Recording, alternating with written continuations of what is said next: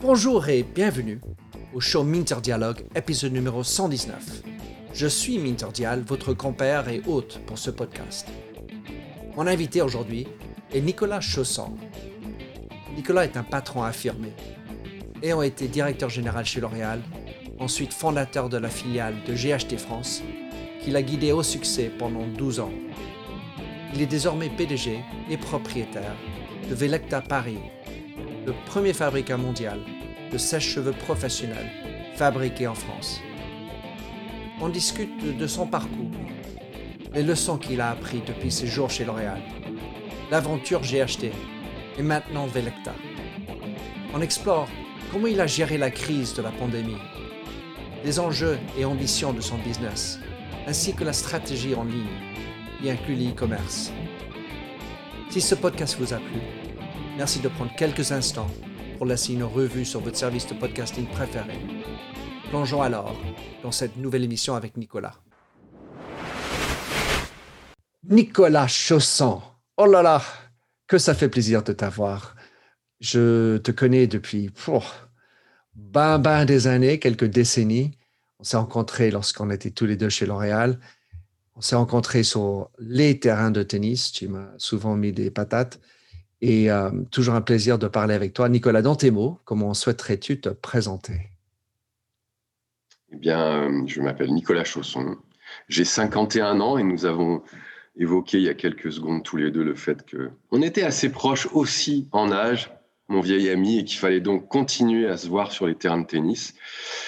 Euh, je travaille dans le monde de la beauté, de la coiffure depuis toujours après mes études, je suis rentré chez L'Oréal Professionnel et c'est là, en effet, qu'on s'est rencontrés. J'y suis resté chez L'Oréal Professionnel pendant 13 ans, euh, à occuper différentes fonctions en commercial, en marketing, puis à diriger euh, des marques. J'ai démissionné de L'Oréal en 2006 en étant absolument enchanté de cette entreprise. Donc, je suis parti en très bons termes. J'y ai encore beaucoup d'amis, mais j'avais envie de voler de mes propres ailes. Et puis j'avais aussi un projet personnel à l'époque qui était de rentrer à Lyon, puisque je suis lyonnais, avec ma femme et mes enfants pour nous rapprocher euh, de la famille. Et donc en 2006, j'ai créé de zéro la branche française de GHD, une marque anglaise de petits accessoires de coiffage électrique, brosses, lisseurs, sèche-cheveux, etc. Là aussi, c'est peut-être mon cycle, 12 ans, 13 ans, euh, j'ai développé de zéro cette entreprise, cette marque, et je l'ai laissée au bout de 12 ans. Elle avait été rachetée, la maison mère, par Coty. Et comme j'avais toujours envie, même 12 ans plus tard, après avoir quitté L'Oréal, d'être un peu indépendant, ça m'allait moyennement de voir cette entreprise rachetée par un grand groupe. Donc j'ai quitté et j'ai acheté une entreprise qui s'appelle Velecta et que je dirige aujourd'hui depuis deux ans et qui est une entreprise qui fabrique des sèches-cheveux à destination des professionnels. Quel parcours et, donc, quand tu étais chez GHT, donc changement de cap avec euh, L'Oréal et surtout maintenant avec Velecta, qu'est-ce que tu as gardé, outre des bons amis euh, et un bon souvenir, de ton expérience chez L'Oréal Qu'est-ce qui était à garder? Qu'est-ce qui n'était pas à garder de, ce que tu as appris parmi, avec ton passage comme on a eu en commun chez L'Oréal? J'ai gardé des réflexes. J'ai gardé, c'est une école extraordinaire, L'Oréal, de méthode, de formation, mais aussi de, de petites recettes toutes bêtes, de petites phrases euh, qui m'ont marqué, euh, comme des slogans que j'ai entendus au fur et à mesure de mes années. Euh, une lac, lac, un gel, gel, un spray, spray. Par exemple, ça paraît bête pour des gens extérieurs, mais ça veut dire un produit doit faire le job. Après, on peut rajouter des choses, mais d'abord, il a une fonction de base. Il doit être champion du monde sur ce créneau fondamental. des petites phrases comme ça. Le test de l'ascenseur, qui est peut-être pas du tout spécifique à L'Oréal, mais qui m'est arrivé. On arrive au 14 rue Royale, on se présente devant l'ascenseur, et puis tout d'un coup, euh, il y a le président qui rentre avec vous, euh, il va s'arrêter au troisième, vous, vous montez au quatrième au marketing, et il vous dit, bon alors euh, Nicolas, euh, comment ça se passe? Vous avez trois secondes, soit vous vous lancez dans une grande explication, et il sort et il n'a rien compris, soit vous lui dites en deux mots, tout va bien, j'ai un challenge, c'est ça, mais ça va le faire, terminé. Donc ce sens de la formule, de la synthèse, de... et puis par rapport à ta question Minter sur ce que j'ai pas gardé, puisque tu t'intéresses beaucoup au, leadership. Ce qui me pesait un peu chez L'Oréal, mais c'est peut-être normal dans une grosse structure, c'est euh, tout ce qui est politique, réunions euh, massives avec des tas de gens, avec rien qui se passe, etc. Et quelque part, finalement, euh, la machine qui prend le dessus sur l'homme. Et ce que j'ai aimé, ce que je continue d'aimer dans ce tournant que j'ai réalisé en quittant en 2006, c'est euh, de remettre, alors sans que ce soit prétentieux, hein, avec toutes mes qualités, mes défauts, et donc beaucoup mes défauts. On, en a tous. Remettre l'homme au cœur du truc, remettre l'homme au cœur du moteur. Après, ok, tu as besoin de deux, trois tableaux Excel, tu as besoin de. Mais remettre l'homme, le charisme, les tripes, pourquoi tu fais ça? Bah Parce que je le sens. Et, et, le dialogue et, Minter dialogue, voilà, c'est important le dialogue. Euh, remettre, oui, c'est ça, le, leadership, pas au sens euh, euh, de théorie, mais au sens de. Je crois en des choses, moi, Nicolas Chausson, en tant qu'homme, je crois en des choses qui d'ailleurs sont pas que des choses liées à l'entreprise. Je crois en certaines valeurs, je crois en certains principes, j'ai une certaine éthique et j'ai envie d'être le moteur de ça. J'ai pas envie de rentrer dans une grille qui a été décidée par quelqu'un d'autre et on me dit qu'il faut que j'épouse bien les angles de la petite case qu'on m'a donnée. J'ai envie d'exister, de rayonner avec mes bêtises, avec mes erreurs, avec mon caractère de merde parfois, avec, euh, euh tu vois, mais en même temps, euh, d'emmener les gens dans ce que je crois et ce que je crois, comme ça va être mes tripes, ça va être moi, ça va être ce que j'aime, eh ben, je vais en parler avec beaucoup d'aisance et j'ai pas besoin d'un prompteur. Hmm. Bah, enfin, c'est ce lien avec ton instinct, ce lien avec qui tu es, qui t'amène à accepter tes, faiblesses. Et, pour autant, il y a beaucoup d'entreprises qui disent euh, We have to be people first. Il faut mettre l'homme. Il y a souvent des entreprises qui, euh, sont contentes de dire ben, les ressources humaines, c'est les plus importants aspects asset de notre business, euh, a great place to work, etc. Et, donc, c'est beaucoup de, gens qui disent ce genre de choses, mais où ça n'arrive pas. Et tu as, parlé de la politique, des grands rendez-vous, des grandes réunions. Mais est-ce que tu as d'autres éléments ou d'autres idées pourquoi les gens qui parlent comme ça ne le font pas? Je crois que quand tu es dans mon expérience, en tout cas, ce que j'ai ressenti moi, c'est que quand tu es dans une grande structure comme ça, euh, euh, il faut que chacun soit bien à sa place. C'est comme un orchestre. Si euh, celui qui joue de la contrebasse, ça le démange un peu d'aller taper deux, trois fois sur la batterie, c'est compliqué. et donc, la structure, par nécessité, par souci d'organisation, je trouve, euh, et pourtant, L'Oréal est remarquable dans son organisation, dans sa capacité à faire éclore des talents, etc. Mais quand même, je trouve que euh, l'individu est au service, ou en tout cas dans la contrainte d'une organisation. Et c'est d'ailleurs ça qui me surprend beaucoup euh, depuis quelques années, cette entreprise totalitaire au sens positif du terme, entre guillemets, en tout cas pas au sens politique, mais qui voudrait tout faire qui voudrait s'occuper du bonheur des gens, Chief Happiness Officer. Come on.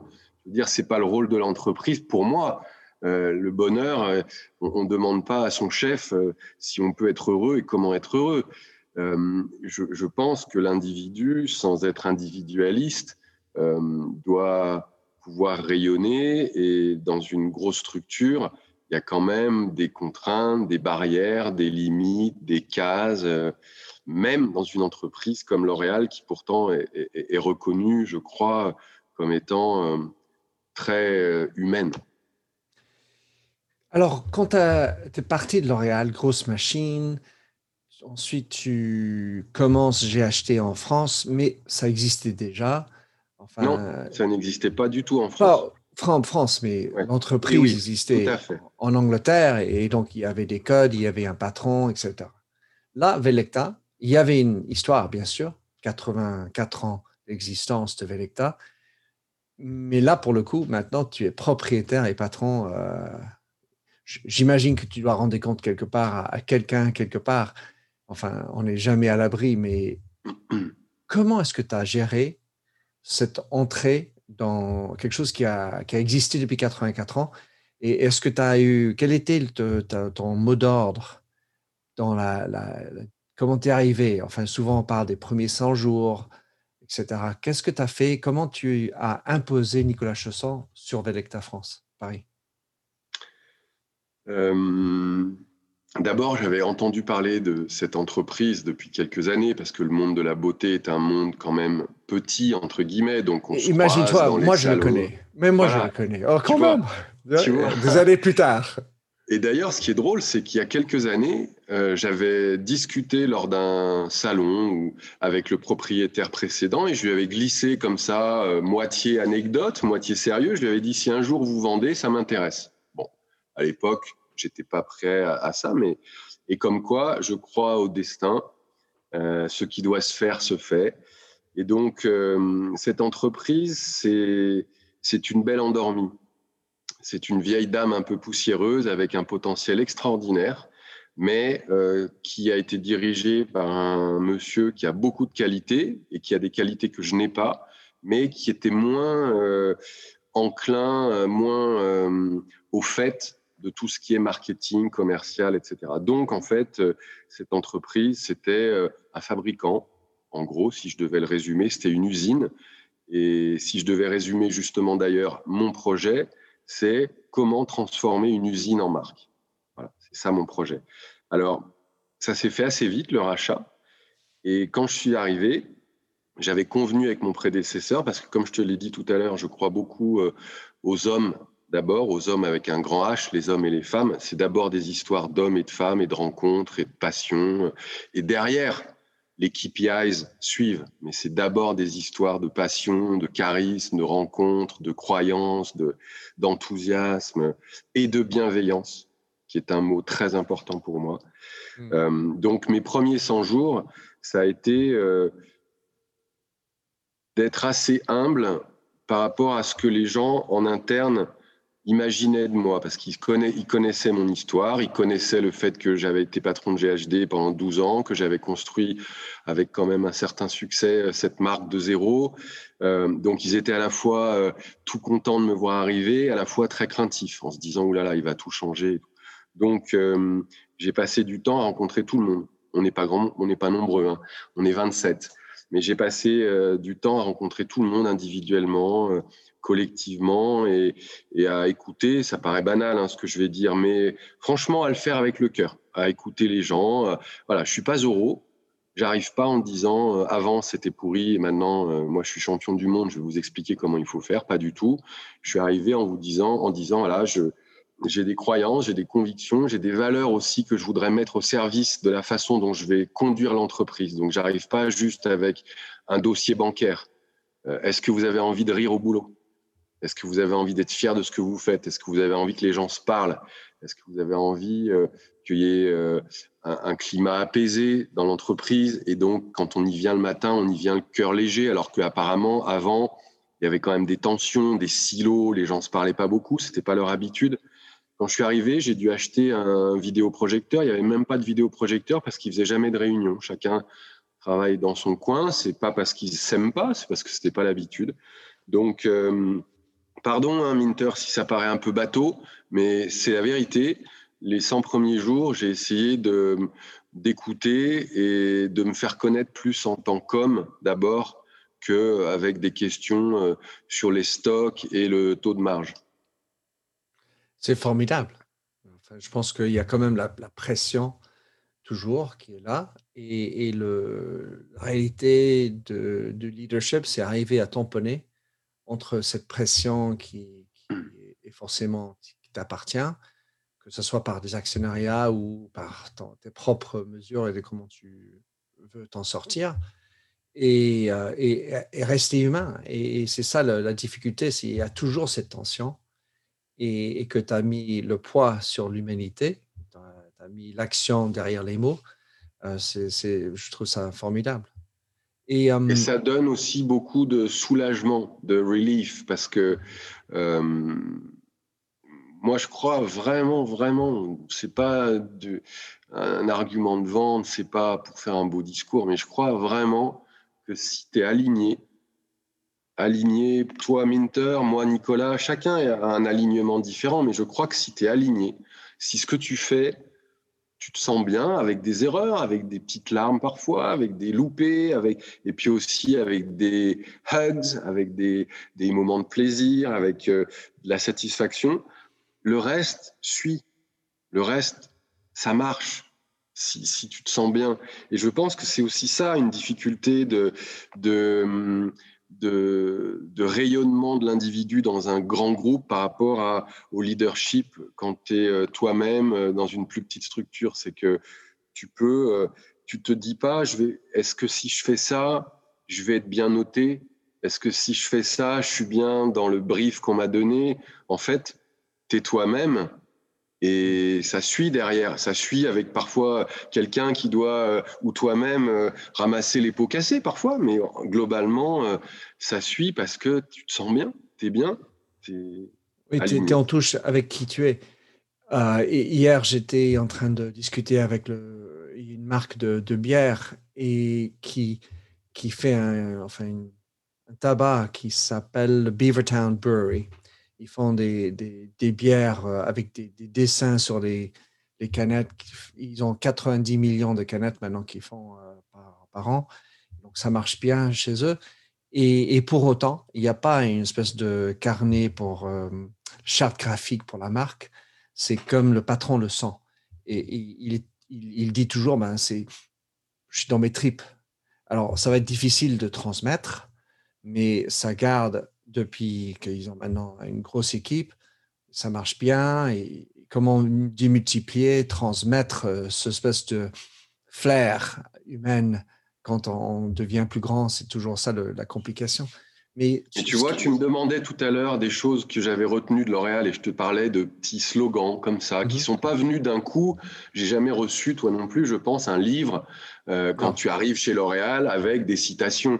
Mais tu vois, je pense à une citation célèbre, je crois que c'était Lindsay Owen Jones qui disait il faut avoir la tête dans les étoiles et les pieds dans la terre. Quand tu parles de de cette difficulté à trouver un bon équilibre entre d'un côté ton instinct, tes tripes, et en même temps un peu de structure, un peu de rigueur, parce qu'il faut après que tout ça, ça soit pas juste euh, comme ça en l'air. Il faut que les équipes suivent, qu'elles aient un euh, euh, roadmap, qu'elles aient donc ça peut pas être juste tiens on fait ça, tiens on fait ça. donc je me souviens de cette citation parce que ça montre que bien sûr qu'il faut un minimum après de de, de schéma, de cadre, mais mais mais ce cadre là, s'il vient derrière une joie, un élan, une ambition, c'est pas pareil que quand tu arrives toi dans un jeu d'échecs et on te dit il faut te mettre là et le jeu d'échecs il a été préconstruit avant que tu arrives. Je me souviens d'une autre citation puis après j'arrête avec L'Oréal, mais euh, on disait euh, on disait il faut avoir le doute créatif et la certitude stratégique. Et j'aimais bien ça aussi, cette espèce d'antagonisme entre il y a des choses en béton, en marbre, et il y a des choses en chamallow, en caoutchouc. Il y a des choses sur lesquelles il faut être flexible. Il y a des choses sur lesquelles il faut être carré. Voilà, il faut trouver le, juste équilibre. Je vais te rajouter la citation, comme tu ne l'as pas dit encore, mais c'est quelque chose que j'ai retenu parmi les citations, c'est il faut être soit le premier, le meilleur ou le seul. Et je vois bien qu'avec Velecta, vous êtes le premier euh, et peut-être le seul Et on va faire en sorte d'être le meilleur. Voilà, c'est ça. Après, le meilleur, c'est toujours un peu compliqué à, enfin, dans toutes les industries à identifier parce qu'on va toujours avoir. Bah, nous, on est dans le meilleur dans cette partie de la performance. Exactement. Le meilleur en quoi et le meilleur pourquoi. Exactement. Donc, tout ça, c'est pour définir la catégorie. Mais je voulais revenir sur un truc que tu as dit au début. car je voulais être pas d'accord avec toi, mais je pense qu'il y a un terrain d'entente. Tu as dit, c'est pas le rôle d'une société de, de, gérer la happiness, euh, la joie des, employés. Et, là où je suis d'accord, c'est, je pense que le, rôle d'un patron, ce n'est pas d'injecter l'énergie. Euh, il faut que l'énergie soit auto-créée, auto-produite. Et, et, et, après, tu as dit euh, ben, la bienveillance. Et en fait, pour moi, dans le de facto sens de happiness, elle réside dans, euh, il réside dans ce, bienveillance, cette bienveillance. C'est-à-dire que là où tu rends les gens confortables, tu rends les gens joyeux, tu as dit amener le rire au bureau, euh, c'est et, c'est safe, c'est OK de pleurer, c'est OK d'avoir ses humeurs. Enfin, ça, c'est la bienveillance, mais c'est aussi comme ça qu'on construit un vrai bonheur. Car on, a un projet, on lutte ensemble, et, si on va bosser, pour certains, 12 heures par jour, surtout quand on est un propriétaire, euh, autant faire que ça soit bien. Parce que si, je ne vis pas ma vie pendant que je travaille, ben, je le fais entre le temps que je vais dans la douche euh, et que j'appelle un copain. Et enfin, c'est, ta, vie est limitée à rien. Donc, pour moi, la création de bonheur, ça, peut exister, ça doit quelque part exister si on veut avoir des, employés épanouis euh, qui vont rester et qui vont donner de leur sort et de leur énergie volontairement tous les jours. Tu as raison, mais hum, je me demande, je suis d'accord complètement avec ce que tu as dit, je me demande juste si euh, cette bienveillance, euh, cette joie, happiness, bonheur, je ne sais pas comment on le traduirait, si on devait traduire un Chief Happiness Officer, mais euh, ce qui me gêne, j'ai peut-être mal compris ou j'ai peut-être tort, c'est, d'en faire une fonction comme si ça, comme s'il ah y avait quelqu'un qui détenait ça, alors que je pense, comme tu l'as dit, qu'il n'y a pas à avoir un Chief Happiness Officer.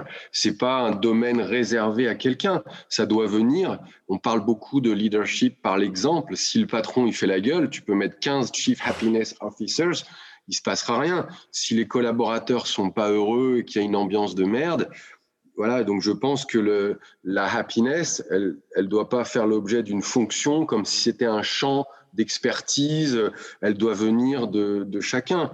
Et, moi, j'ai toujours un peu de mal. Je sais que ça a été beaucoup la mode il y a quelques années, pas il n'y a, pas longtemps, il y a 4-5 ans, peut-être un peu plus aux États-Unis où ils sont parfois un peu en avance.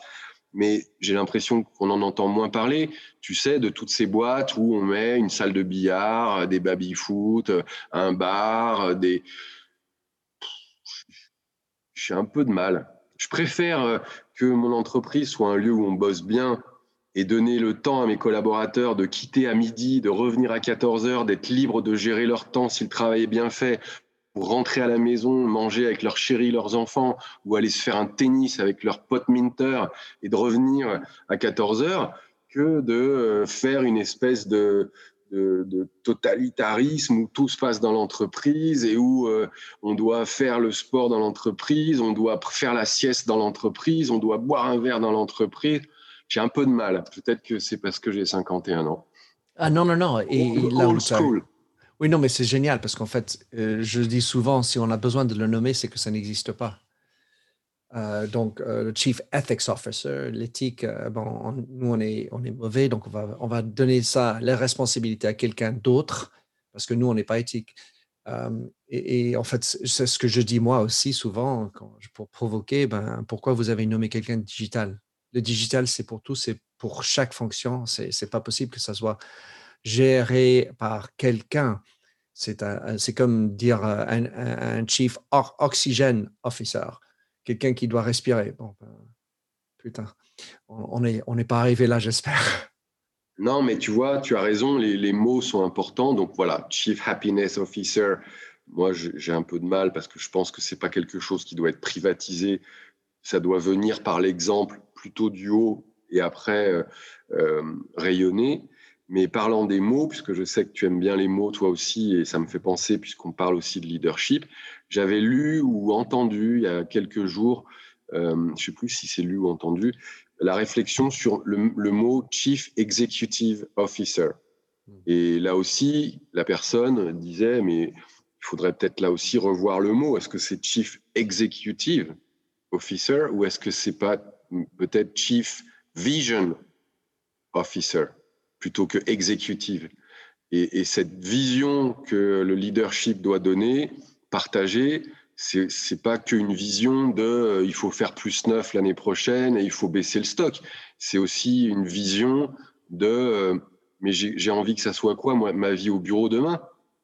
Euh, j'ai envie que ça soit quoi ma vie au sens large au demain, mais comme tu l'as dit très justement, comme ma vie, elle passe beaucoup au bureau, comme on passe quand même beaucoup de temps au travail, il faut pas que ce moment-là soit euh, une parenthèse dans notre vie. Et comme tu l'as dit tout à l'heure, le plaisir, c'est juste les 20 minutes qui nous restent à 19h pour boire une bière avec un copain ou aller faire un, tennis. Il faut investir 24 heures de sa vie. I'm a grown up. Me too. Yep, me too. But you know, these days, being a grown up can really suck. Luckily, we're grown ups who grew up in the coolest generation. We had video arcades. And also some of the best TV and movies ever made. We lived the origin of awesome consumer electronics. The list goes on and on. Yep, Generation X. Exactly. And we're Gen X grown up. Every week, the Gen X Grown Up podcast explores media, tech, toys, games, and more from both yesterday and today. Through the eyes of Generation Xers who absolutely love that stuff. You can find us on iTunes or wherever you get your podcasts. Or find us on our website, genxgrownup.com. Life sucks as a grown up. All right, you think that was good enough? I, I hope so, man. I'm tired. Who listens to a promo on a podcast and then goes and listens to a different podcast? Right. I, I, I've never done it. no. right. Et, ça montre bien dans les mots, euh, car en fait, dans l'anglais, on dit Chief Executive Officer, comme tu dis. En français, on dit euh, président directeur général et directeur général. Et je pense que le français, en fait, en l'occurrence, peut être plus proche de ce qu'il faut, parce qu'on parle de directeur et direction. Et, là où je, suis en train de faire un, comment dire, un, lavage de cerveau, brainwash, euh, brainstorming, pardon, c'est une tem- tempête de cerveau. Ça, c'est bien canadien de toujours traduire les mots en anglais. Euh, en fait, pour moi, le, le- le vrai titre, pour moi, pour un PDG, c'est le chief, l'officier du sens. Et, et là-dedans, le français est, est aidé parce que là, le sens, c'est à la fois la direction. Dans quel sens va-t-on Mais pourquoi on fait ce qu'on fait? À quoi rime notre sens? Donc, euh, pour toi, pour, sur Velecta, en parlant du sens, etc., euh, vous avez marqué votre, euh, j'ai mis quelque part, vous avez une vision d'imaginer la coiffure de demain. Et puisqu'en tous les deux, on connaît la coiffure bien, enfin, j'ai la prétention de toujours connaître un peu, en tout cas pour l'avoir vécu pendant 16 ans, euh, ça, ressemble à quoi pour toi, ce sens et, et la coiffure du demain? C'est un- une vision qui peut paraître un peu euh, ambitieuse ou prétentieuse, la coiffure de demain, parce que je n'ai pas euh, la, certitude de, détenir une vérité sur que sera la coiffure de demain, mais j'ai envie de dire plus simplement que euh, c'est un métier manuel, c'est un métier humain, et c'est un métier beauté. Si je devais résumer, manuel, humain, et beauté. Et ce triptyque-là, il est aujourd'hui euh, parfois un peu cabossé. Euh, la main, elle est un peu cabossée parce que les savoir-faire se perdent, euh, la- l'automatisme, le do-it-yourself. L'humain se perd aussi parce que c'est un métier qui a connu euh, des difficultés avec le confinement. euh, C'est un métier difficile, euh, qui n'est pas forcément toujours valorisé, qui a pas toujours été présenté comme un vrai, un vrai métier dont on rêve. Parfois, il a été présenté de manière assez moqueuse, comme le métier de ceux qui n'ont pas réussi à faire autre chose. Bon, donc il y a, il y a une valorisation humaine euh, qui est le cœur de ce métier et qui, pour moi, est vraiment très importante. Et puis, il y a aussi la beauté. Et la beauté, parfois, je, je, me suis souvent posé la question, moi qui suis un peu comme toi, philosophe, et qui ai envie de donner, comme tu l'as dit à l'instant, du sens à ma vie, je me suis aussi pas mal demandé si finalement je faisais pas un job assez ridicule et assez dérisoire, la beauté. Parce que finalement, euh, ça me permet d'ailleurs de rester un peu modeste quand euh, on a des difficultés dans l'entreprise. Je, suis le premier à rappeler à mes collaborateurs, attendez, vous savez quoi? On ne sauve pas des vies, on n'interrompt pas des guerres. Il y a des enfants qui n'ont pas d'eau dans le monde. Donc, vous savez quoi? On va se calmer, on va se remettre un petit peu droit et on va avoir les pieds sur terre. Mais quand même, quand je cherche euh, du sens à la beauté, je me souviens, euh, j'ai le droit de citer une marque. Euh, of course. Je me souviens d'un slogan de Deux Sanges. C'était il y a 15 ans, peut-être qu'ils l'ont repris après parce que je trouvais qu'il était très bon.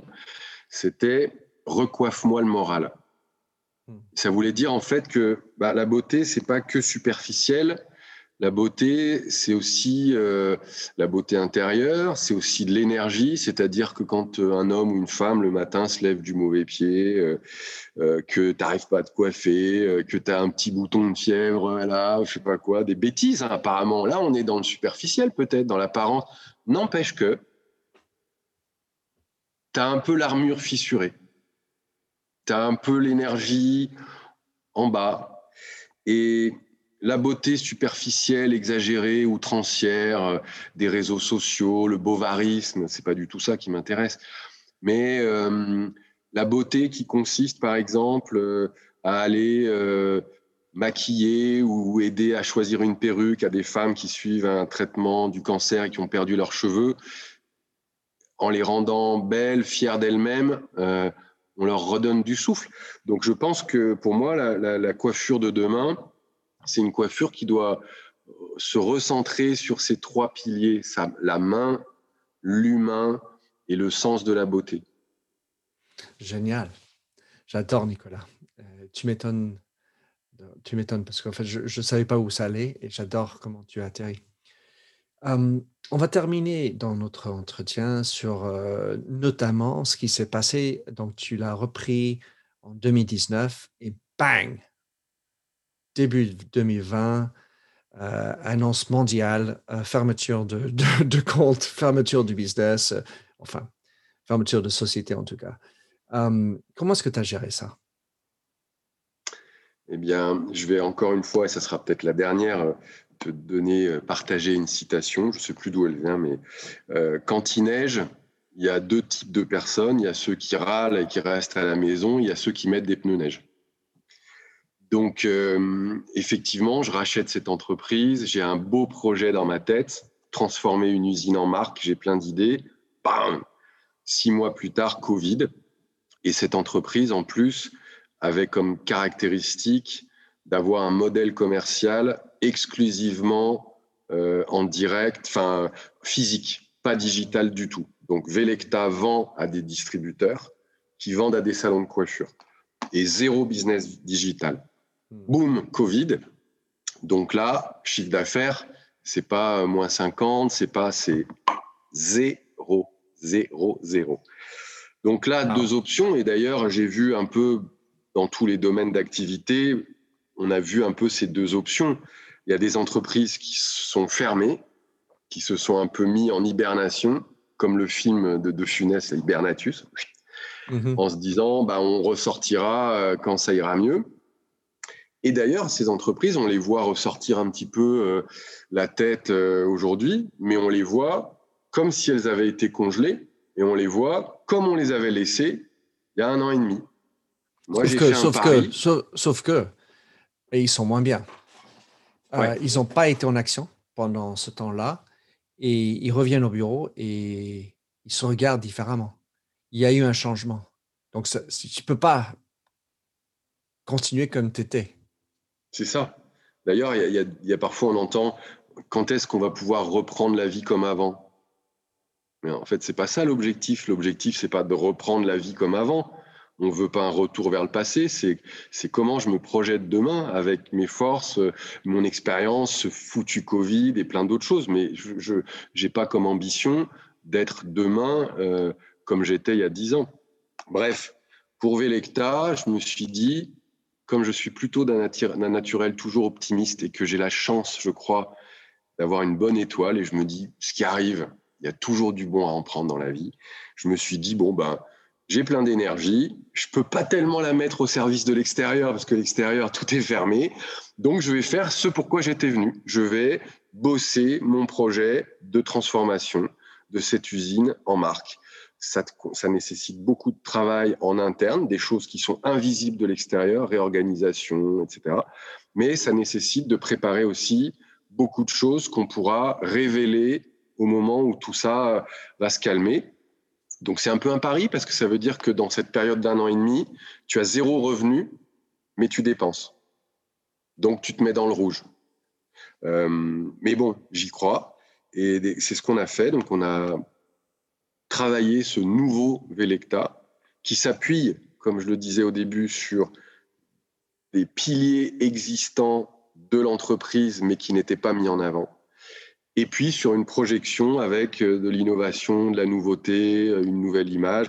Donc pour répondre à ta question, j'ai profité de, de c'est comme s'il se mettait à pleuvoir euh, des trombes pendant une semaine. Et ben au lieu de bouquiner dans mon canapé, je me suis entretenu physiquement à la maison. J'ai fait des pompes comme ça. Dès que le soleil revient, je suis affûté, je suis prêt à y aller. Ben voilà, j'ai profité de cette période. Ce qui a été un challenge, ça a été de, de garder le moral des troupes parce que moi, je me suis dit, on va en profiter pour. Mais en même temps, les autres, euh, ben, à l'atelier, il n'y avait plus d'activité. Au commerce, il n'y avait plus d'activité. Donc, il fallait mobiliser les gens en leur disant, vous savez quoi? On est en train de préparer une fusée. Mais c'est vrai qu'il y a eu un, challenge. Euh, Génial. J'adore. Et euh, enfin, ça doit être quand même euh, un passage extrêmement difficile. Tu as pris ça sur toi. tu vas mettre en œuvre ton, ta vision de passer de l'usine à, la marque. Tu es passé sur l'e-commerce. Euh, combien est-ce que qu'est-ce que tu as retiré de ta transformation sur l'e-commerce pour Velecta Quelles sont les, leçons Qu'est-ce que tu as senti? Les erreurs faites ou les, les bonnes choses que tu as réussies? Euh, j'ai trouvé que euh, l'e-commerce, euh, c'est beaucoup de techniques, des outils, donc il faut les connaître. Moi, je les connais pas. Je suis pas un geek, je suis pas hyper à l'aise sur les réseaux sociaux. Je suis présent sur LinkedIn, l'entreprise Velecta et moi aussi à titre perso. Euh, mais tu vois, à titre perso, je suis pas très Instagram, je connais pas bien. J'ai un compte, c'est juste pour voir ce que publient mes filles. Euh, c'est toujours ça. Euh, c'est toujours ça. J'ai pas Facebook, tu vois, donc je suis un dinosaure un peu. Donc je pense que pour prendre le tournant digital, il est important euh, déjà d'avoir une maîtrise technique, pas forcément soi-même, hein, mais d'avoir un appui en interne ou sur une structure extérieure, une agence. Mais il y a, y a de la technologie derrière sur le digital qui est incroyable et qu'il faut connaître. Et après, euh, il y a euh, le temps. Le temps, parce que j'ai beaucoup entendu dire euh, le digital, c'est merveilleux. Alors, est-ce que c'est moi qui m'y suis mal pris? C'est possible. Hein. mais je pense qu'en fait, même le digital, il faut du temps. ça ne se passe pas du jour au lendemain. Et quand tu arrives d'un business qui est 100% physique, et tu te dis waouh, mais c'est génial, on a le digital, il y a tout à faire, on y va. Euh, tu passes pas de 0% digital à même 10% digital en une semaine. Ça se construit. Donc il y a un côté dans le digital qui paraît un peu magique, qui paraît un peu instantané, qui paraît un peu facile. Je trouve que c'est pas vrai. Il faut du temps, il faut de la technique et du temps. C'est ce que j'ai retenu de cette année et demie où je m'efforce de surtout pas perdre mon business physique, mais d'avoir à côté ce canal digital. J'adore les sujets, les conversations autour du temps, car en fait, euh, ça, nous appartient tous, cette notion, cette contrainte de temps.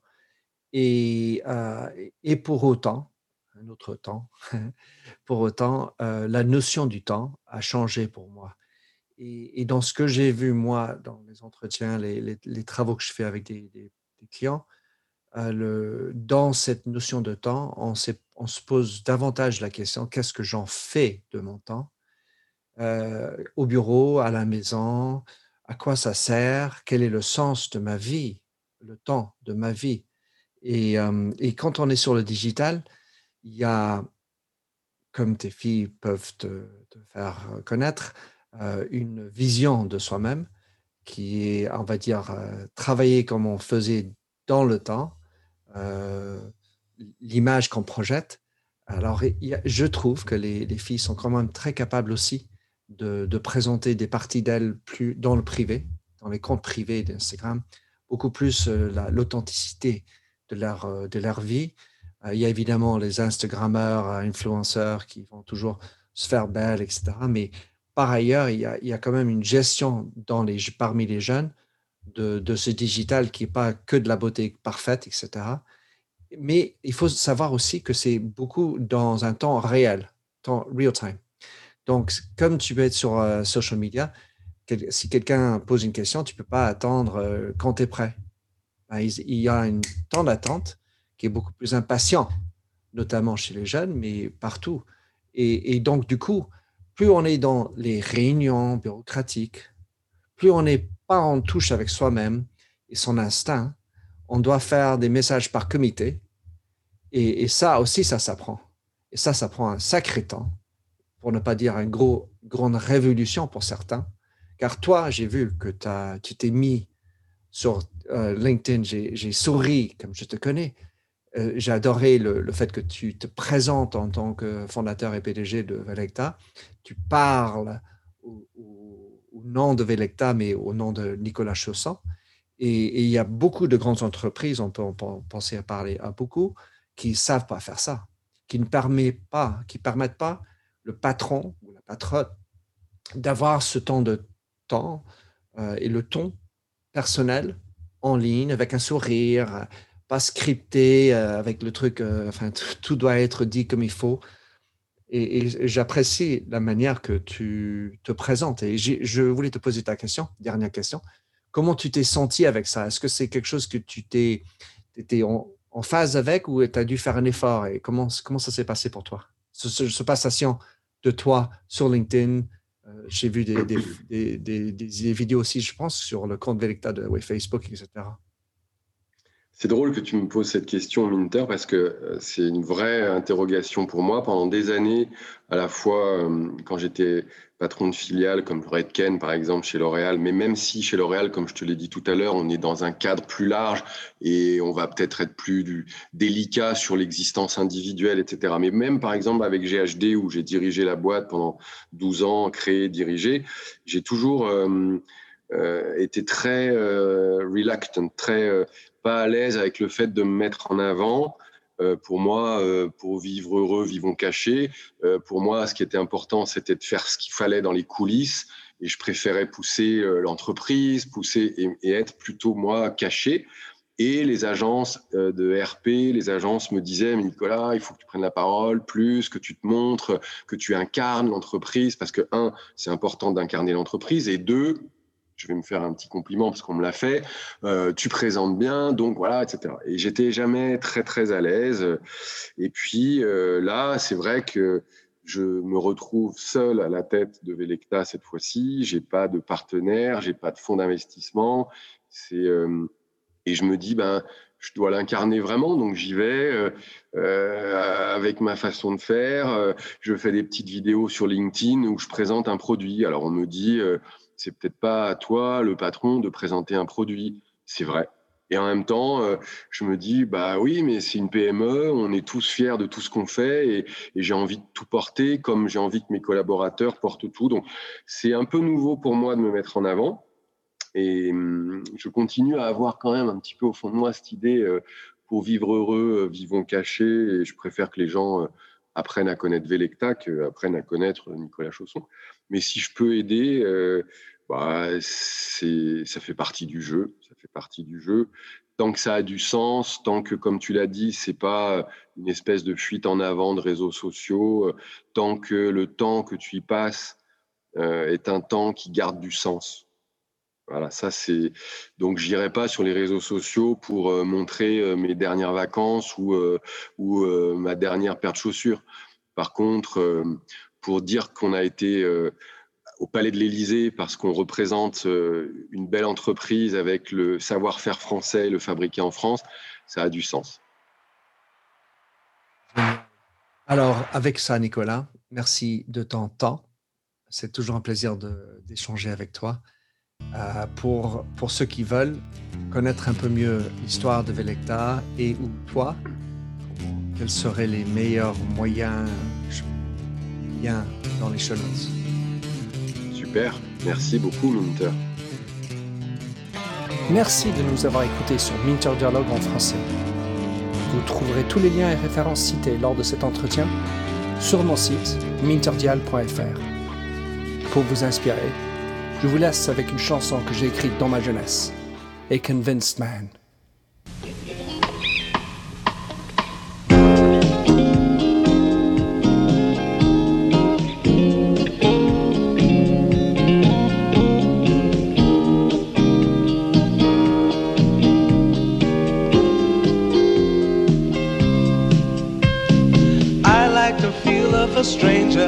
Tucked around me, precipitating the danger to feel free. Trust is the reason, still I won't toe the line.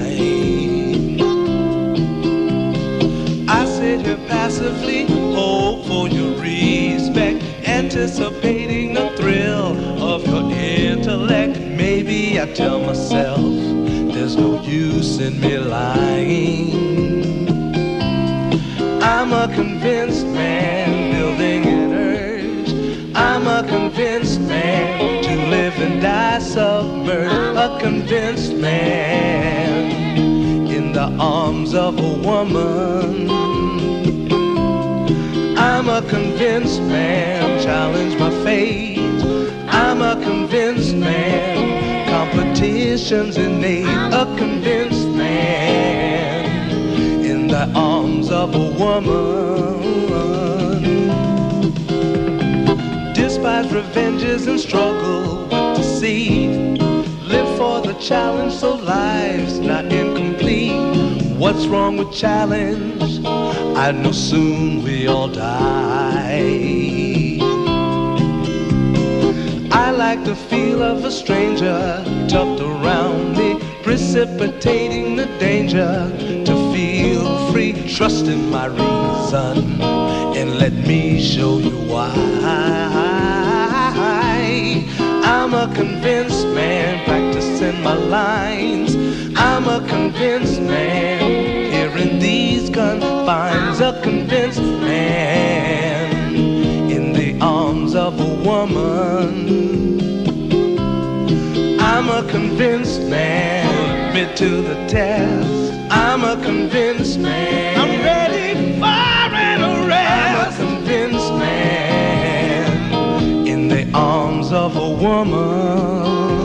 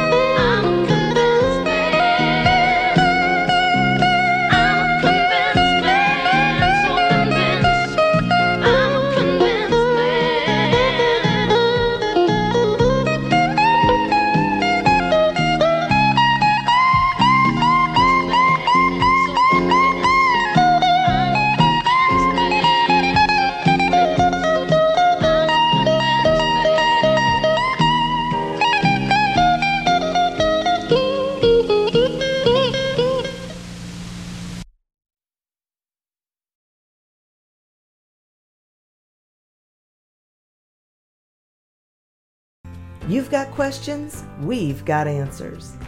Business leadership, ownership, and sales can be challenging. Tune into the Accelerate Your Business Growth podcast to learn from the world's experts. Join me, your host, Diane Helbig, as I chat with people who have expertise in various areas of business. You'll enjoy the lively conversations that are focused on providing you with the ideas, tips, and suggestions you need to realize greater success. Get what you need for your business when you need it from the people who have the answers. Accelerate Your Business Growth is part of the Evergreen Podcast Network and is available on Apple, Spotify, or wherever you listen to your favorite podcast.